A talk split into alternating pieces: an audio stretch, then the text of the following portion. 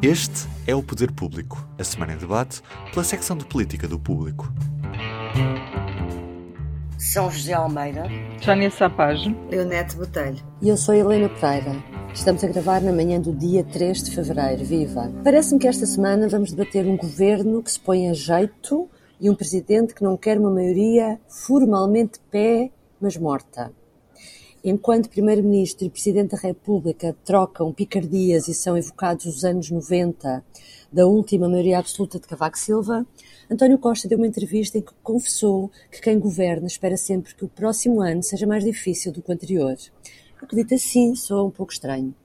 E o líder do Chega foi reeleito com 98% dos votos, mudou o discurso, deixando claro que qualquer acordo para a viabilização de um governo de direita implicará o Chega ter ministros nesse governo. São José, começava por ti. Esta sexta-feira tens um extenso trabalho sobre os bastidores do governo, nestas últimas semanas de tormenta. Uh, dizes que os ministros acham que a crise passou, mas há receio de problemas políticos sérios. Que problemas sérios são esses?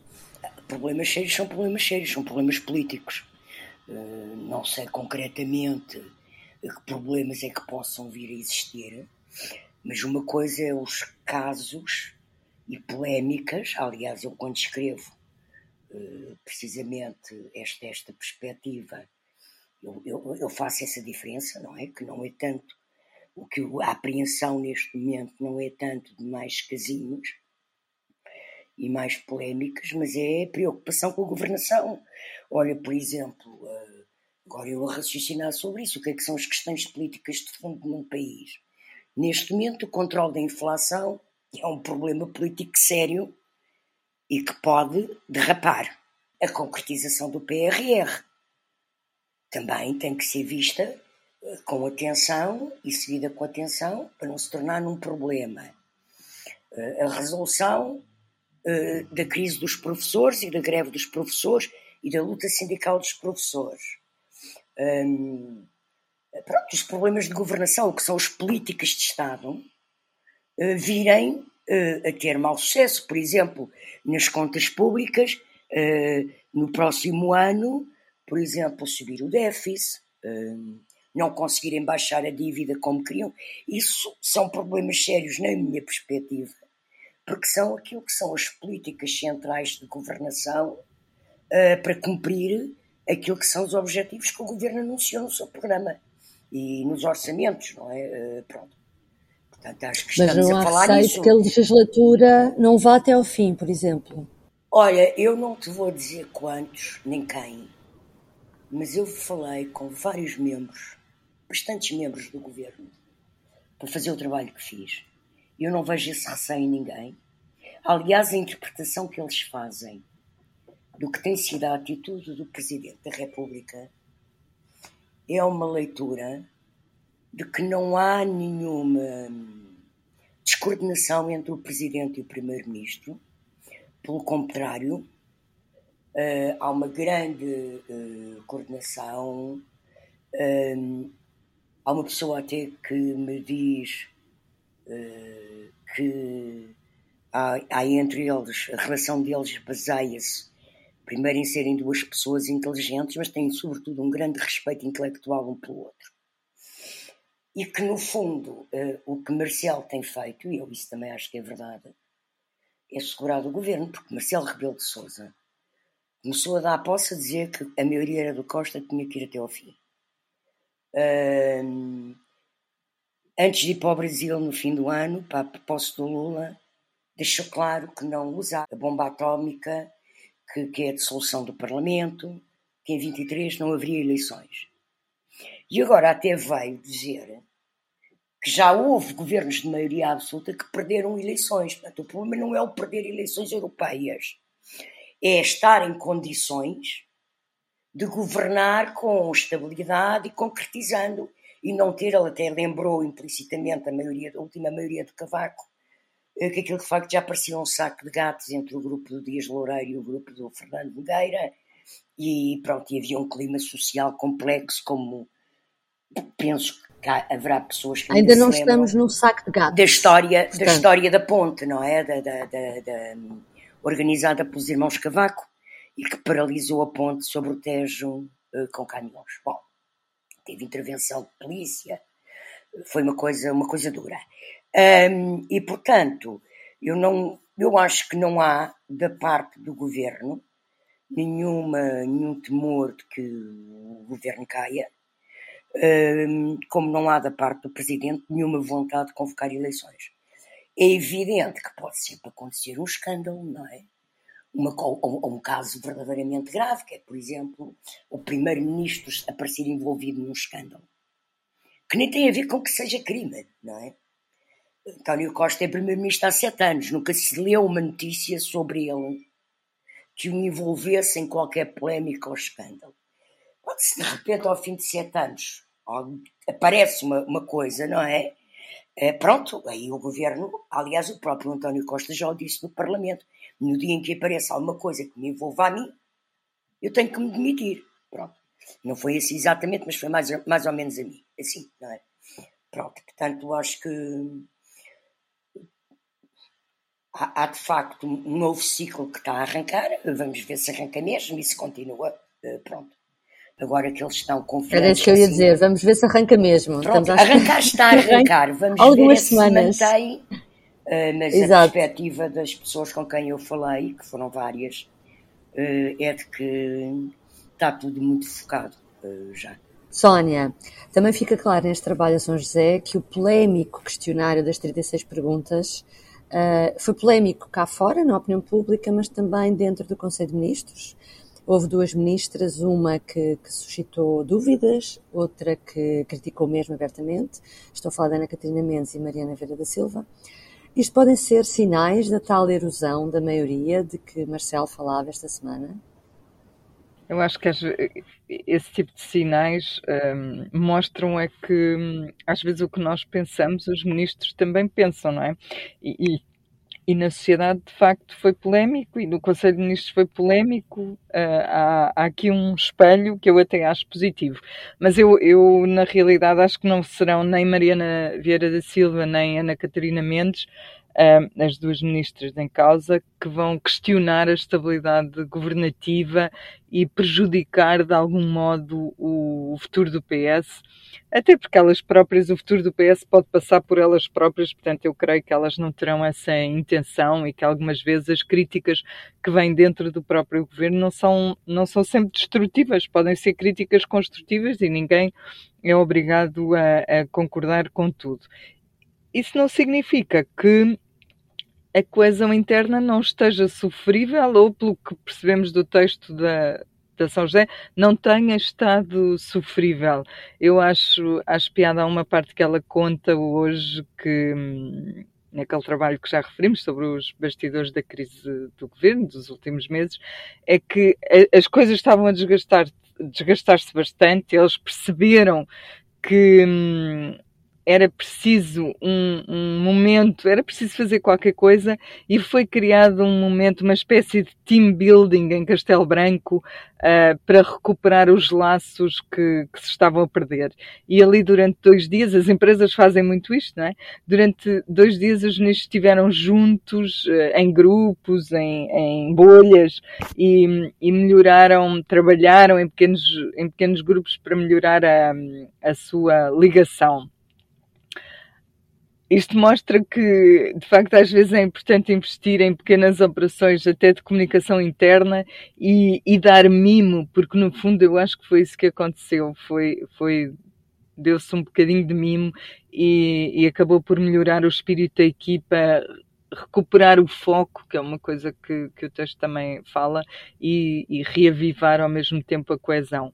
Um, o facto de, na última, na última entrevista, o Primeiro-Ministro ter reconhecido que o governo cometeu alguns erros e que se autofragilizou, um, acaba por ser, no fundo, o ponto de partida, o pontapé de saída para esse para passar à fase seguinte e entrar no tal novo ciclo de que nós estamos a, a, falar aqui, de que já falámos, e que eu não tenho a certeza se eles, se eles conseguiram de facto um, entrar, porque eu, eu tenho a ideia que muitas destas coisas não têm dependido do governo, não é? As notícias, os casos não Sim, têm dependido. só acrescentar a notícia de hoje, que é o, o contrato da CEO da TAP, que prevê um bónus de 3 milhões de euros e, e ainda não sabe se uh, aquele contrato está válido ou não e, e ainda se está à espera também de, de esclarecimentos da parte do governo sobre se dá aval àquele contrato ou não, não é? Por exemplo, é mais uma história dessas.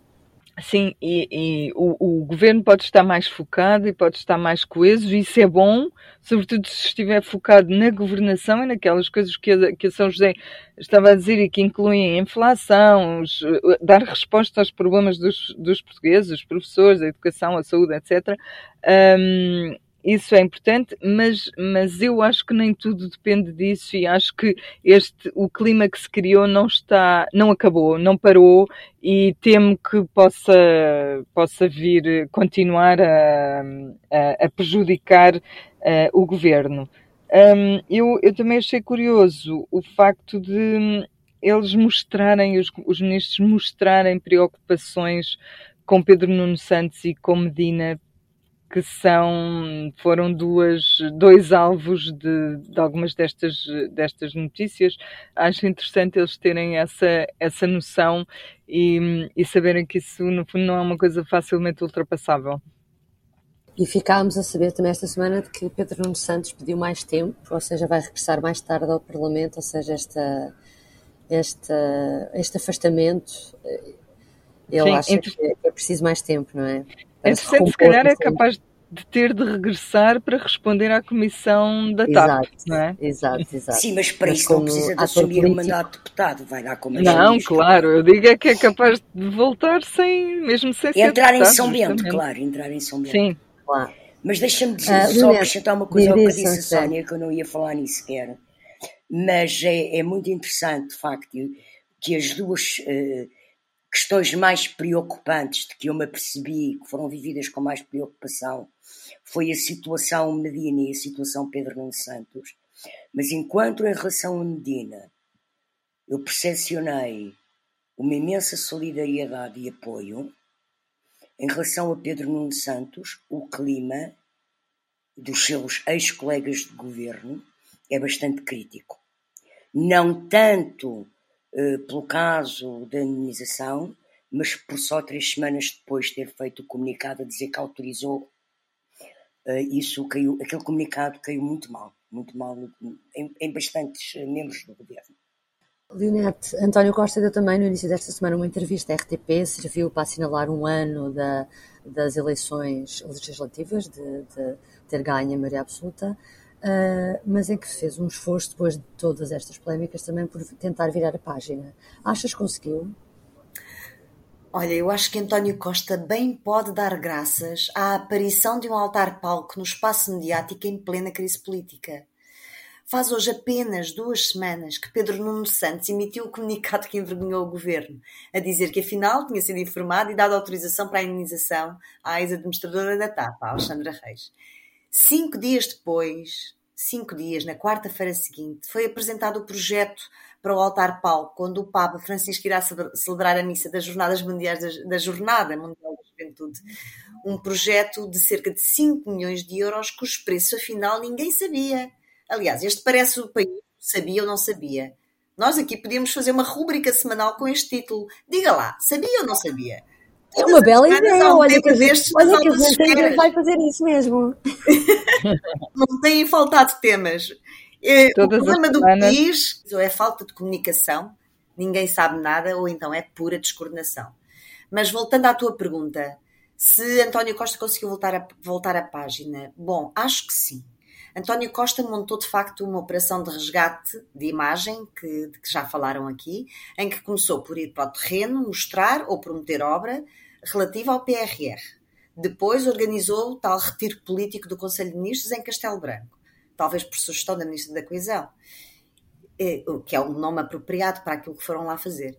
E depois terminou com a entrevista do governo Poxa Jeito, cometeu erros, que foi a cereja no topo do bolo Eu acho que o país gostou. Já o presidente não me pareceu muito emocionado e assinou-lhe logo com o cavaco em fim de ciclo e avisa, avisou para o risco de dissolução interna. E mais, acabou a mandá-lo trabalhar. Não convenceu o presidente. De todos. Primeiro-ministro. a pressão continua. Mas olha que São o que José, ele quer mesmo é mostrar que trabalha, não é? Que as pessoas, que o país perceba, que perceba que ele trabalha. Sim, sim. Mas eh, aquela que é o que há 10 meses, há 10 meses, há 10 meses que não se vê, não é? É mesmo. É, é, é uma maneira de, com outras palavras, dizer vai trabalhar. É. Exato. Então, José, entretanto, continuando no PS e mudando um bocadinho aqui a direção, achaste bem que o PS tenha feito representar no Congresso ou na Convenção do Chega pela Ministra dos Assuntos Parlamentares? Quando ainda por cima o líder parlamentar Eurico Brilhante Dias depois vem dizer se tivesse sido eu a ser convidado eu não iria. Portanto, percebe-se que isto também não caiu bem dentro dos socialistas. Achas acho que, que foi, seja uma questão foi... de caiu bem. Uh, uh, uh até porque o PS não se fez representar. O PS não foi ao Congresso. Não foi estava. a ministra por ser ministra dos Assuntos Parlamentares. Ana Catarina Mendonça Mendes foi numa representação institucional, aliás, como ela explicou à saída, porque era o Congresso do terceiro partido parlamentar. E, portanto, o governo, institucionalmente, respeitou esse convite. Agora, friso que o PS, do PS não foi ninguém. E o PS com certeza terá sido convidado. Ah, bem, então achas, achas bem que tenha, que tenha ido do ponto de vista institucional? Do ponto de vista institucional acho, até porque eu digo-te uma coisa em relação a isso. Eu admito, relacionando isso, a ida da Ana Catarina, que se justifica institucionalmente. Mas relacionando isso com outro facto, que é o grupo parlamentar do PS, ainda que apurei, eh, por motivos puramente de interpretação eh, da orgânica interna e da distribuição de comissões, ter interpretado inicialmente que a presidência da comissão eh, de inquérito à TAP seria para o Chega e essa sua posição ter sido derrotada em conferência de líderes e ter vingado a interpretação de outros partidos, e suponho do presidente da Assembleia, um, o PS ficou com a comissão. Mas estes pequenos sinais também podem indiciar, mas isto é pura especulação minha, pura especulação. Eu que vejo aqui que talvez possa haver uns sinais de que o Primeiro-Ministro pode estar a querer uh, alterar um bocadinho uh, a violência ou diminuir a violência com que impôs inicialmente há um ano o cordão sanitário em redor do Chega e pode estar a querer diminuir essa violência até porque é visível a erosão que o Chega está a fazer no PSD, não é? São José, então tem de ter uma, tem de ter uma conversa com o Santos Silva. Pois, parece... pois, pois, pois, pois, pois. Mas admito, eu acho mas que isto... essa dupla personalidade é capaz de ser até uma estratégia. É o polícia bom e o polícia mau. Pois, é? pois, mas eu acho que pode haver. É, é pura especulação. Sou eu a fazer leituras de pequenos sinais não sei se, se é verdade ou não, mas de facto há uma raiz institucional, o respeito pelo Parlamento, do membro do governo, que ainda por cima representa o governo no Parlamento, que é a Ministra dos Assuntos Parlamentares, ir a um congresso do terceiro partido parlamentar. Portanto, o formalismo uh, existe. Okay. E pronto, isso foi essa a razão a, a, então deixa-me por ela. De, de, outra maneira à Sónia. Sónia, partilhas das críticas de, que, de, algumas pessoas de que o PS tem dado demasiado palco e como a São José tem mudado um bocadinho a forma como, como se relaciona com o Chega e que isso um, vai insuflar o Chega e, e pode ser mau para a democracia? Eu até agora acho que não o, o, esse problema não era mais preocupante no PS. Não é o partido que tu vês a dar mais palco, não é o partido que tu vês a levar mais ao colo, a, a dar mais palco e a levar ao colo o Chega, não é? Não, não acho que, que seja esse que seja o partido em si que contribui mais para, para esse demasiado palco a André Ventura. Quem é que contribui mais, então? Acho que, é, acho que é um, tem sido um, um pouco transversal e, e, e, acho também que resulta de, um, de uma coisa incontornável que a São José acabou por dizer que é, o Chega é de facto o terceiro partido mais votado neste momento. Teve sete, mais de 7% de, de votos nas legislativas. Tem um grupo parlamentar que era, era um deputado único e passou para um grupo parlamentar de 12 pessoas. Na última sondagem que nós, eh, que nós até discutimos aqui, não, por acaso discutimos outra, mas, mas não interessa. Numa das sondagens mais recentes, um, davam-lhe, salvo erro, 11% e, e mais do que a duplicação do, do seu grupo parlamentar em número de, de deputados.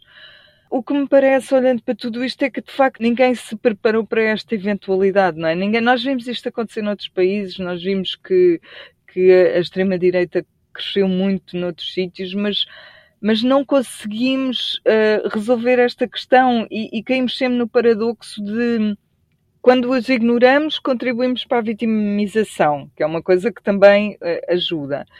Quando o, o, quando vamos, quando se vai a congresso ou quando se ou quando se dá uh, comissões, lideranças das comissões parlamentares, está-se a, a normalizar ou há essa interpretação Portanto, o que é que eu tenho para dizer, dizer sobre isto? É que, de facto, viver em democracia às vezes obriga-nos a ter dúvidas destas, não é? O, a democracia, cabemos todos na democracia, mas também cabe quem não respeita a democracia, quem, quem defende coisas como as outras raças não.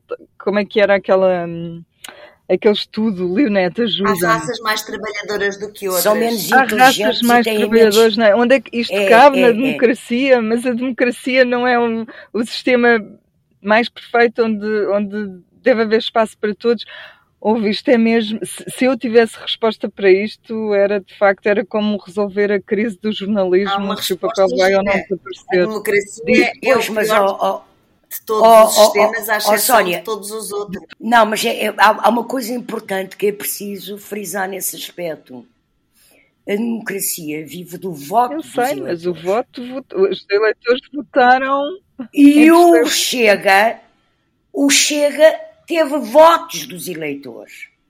Pode irritar muita gente, mas há que respeitar o voto dos eleitores. Pode tratar-se com Muitos ditadores foram eleitos, São José. Pode não, não se concordar. Pode, claro, foram eleitos. Foram eleitos. Portanto, tem um espaço dentro do Parlamento que ganharam nas urnas. Com se eu voto posso acrescentar com o voto, na minha perspectiva, Pronto. com o voto, na sua maioria, de protesto contra contra a forma como têm governado Sim. verdadeiros democratas. E, portanto, a grande responsabilidade de, de Sim, garantir claro. os princípios basilares da democracia compete àqueles que são verdadeiramente democratas. E ser democrata, como a própria definição implica, é ouvir toda a gente, debatendo, argumentando, senão vamos fazer um papel de don't look up. Não olhem para cima, vem um meteorito que nos vai matar a todos. Portanto, não olhem, porque senão ficam assustados. Continuando Chega, deixa-me perguntar-te.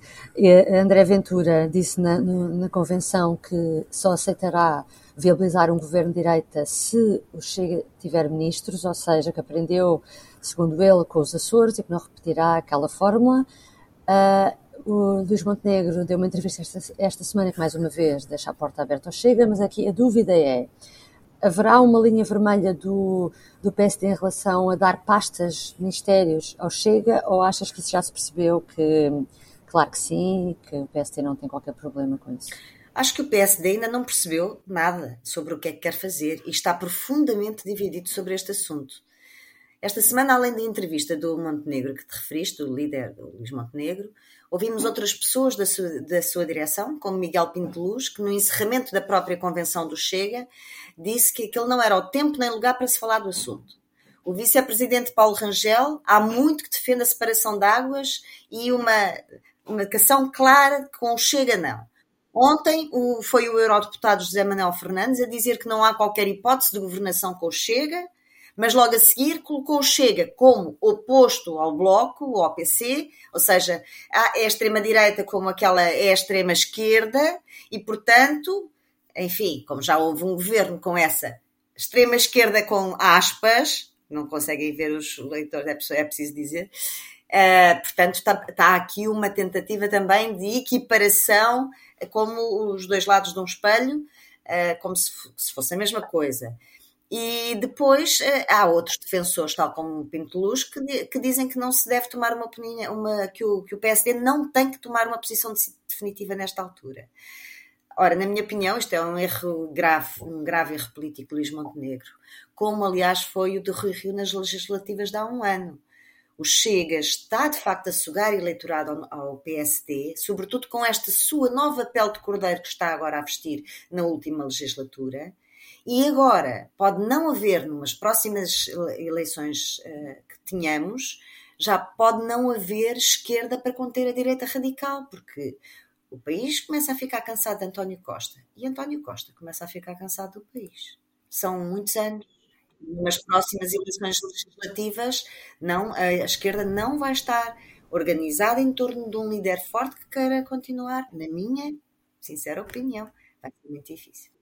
E o, e o PSD não, não consegue crescer se não marcar essa diferença, Exatamente. não é? Porque se se misturar, o, o Chega é muito melhor a fazer aquilo não, que o é PSD... o próprio PSD que está a dizer votarem em nós ou votarem nestes senhores é quase a mesma ao... coisa, quer dizer... É exatamente nós... aquilo, no Luís Montenegro no fundo está a fazer exatamente o que Rio também fez. É, é, é exatamente isso. Eu, tô, eu estou convencida, e já vi muitas pessoas com mais autoridade que eu a dizê-lo, que a maioria absoluta é fruto precisamente dessa indefinição de Rui Rio, que na última, na, naquela última semana não conseguiu, face às sondagens positivas que tinha, não conseguiu marcar uma linha vermelha com o Chega. Nunca conseguiu dizer que não daria pastas a nenhum, ou que não, que não faria acordos com nenhum. Recordo, em 2020, André Ventura, antes estávamos longe, tinha havido as eleições de 2019, ainda não sabíamos que ia cair, que o orçamento de Estado de 2022 ia ser chumbado. Portanto, estávamos no início de uma legislatura e o André Ventura já pedia quatro pastas: Justiça, Sim. Segurança Social, Administração Interna e, se não estou em erro, Saúde. E todos estes, e, e, e, já dizia, e ele era um deputado único na altura. Portanto, não, não se admirem que ele vai fazer, que ele vai fazer este tipo de coisas sempre. E o problema uhum. é que o PSD ou diz que não. Olha, o PSD põe-se a jeito. O PSD quanto, quanto mais frágil estiver, mais é põe a jeito. Bom, vamos passar, vamos encerrar com o público notório. São José, começas tu. O que é que escolheste? O meu público notório desta semana é o novo chefe de Estado-Maior-General das Forças Armadas, que vai ser apresentado o nome ao Presidente da República para este nomear, e que é o General José Nunes da Fonseca, e, portanto, hum, confirma-se que as ditas aspirações do Almirante Gouveia e Melo a ser chefe de Estado-Maior-General das Forças Armadas. Foram por eh, água abaixo. Bateram na parede. Não se foram literalmente por água, água abaixo. abaixo. Sim, foram, foram, foram. Água abaixo que ele é almirante. Aliás, é muito engraçado que nos últimos meses desapareceu de cena as especulações sobre o almirante Gouveia Melo ser putativo candidato à presidência da República, não é? Aquele, papel de lebre em que ele se colocou de lebre das presidenciais um, está, está bastante afogado também. E, portanto, era só para lembrar. Nós andamos uh, a discutir. Para quem se esqueceu, para quem se esqueceu que existe o, o general governo. José, nós andamos a discutir legislativas já. quando as, as presidenciais são primeiro, passa, saltámos aqui um. Pois, vê lá. Vê lá. Houve uma Este altura em que já estávamos a discutir presidenciais e depois. Neste país adora-se fazer cenários políticos do futuro. Olha, é uma tradição criada por um antigo jornalista, enquanto jornalista, Paulo Portas. chamado Marcelo, Ah. não, Marcelo Rebelo de Sousa, no Expresso, e que hoje é Presidente da República. Foi ele que inventou, em Portugal, criou em Portugal, introduziu, não inventou, porque havia noutros países, introduziu o, em Portugal o jornalismo político propriamente dito, eh, com análise de cenários e pronto, no Jornal Expresso. Muito bem. Portanto, Sónia, é- qual é o teu? O meu é sobre uma passagem fugaz pela Assembleia da República ontem, que quase passou despercebida, hum, de uma pessoa que foi defender uma petição assinada por 50 mil eh, pessoas sobre ódio na net, que é um assunto que o governo também, em, em que o governo também se pretende envolver. Hum, e essa pessoa aproveitou o momento para promover o seu livro, o, seu, o livro que escreveu e que vendeu 30 mil exemplares, segundo percebi, sobre o assunto, um, e que acabou por ser o pivô da petição.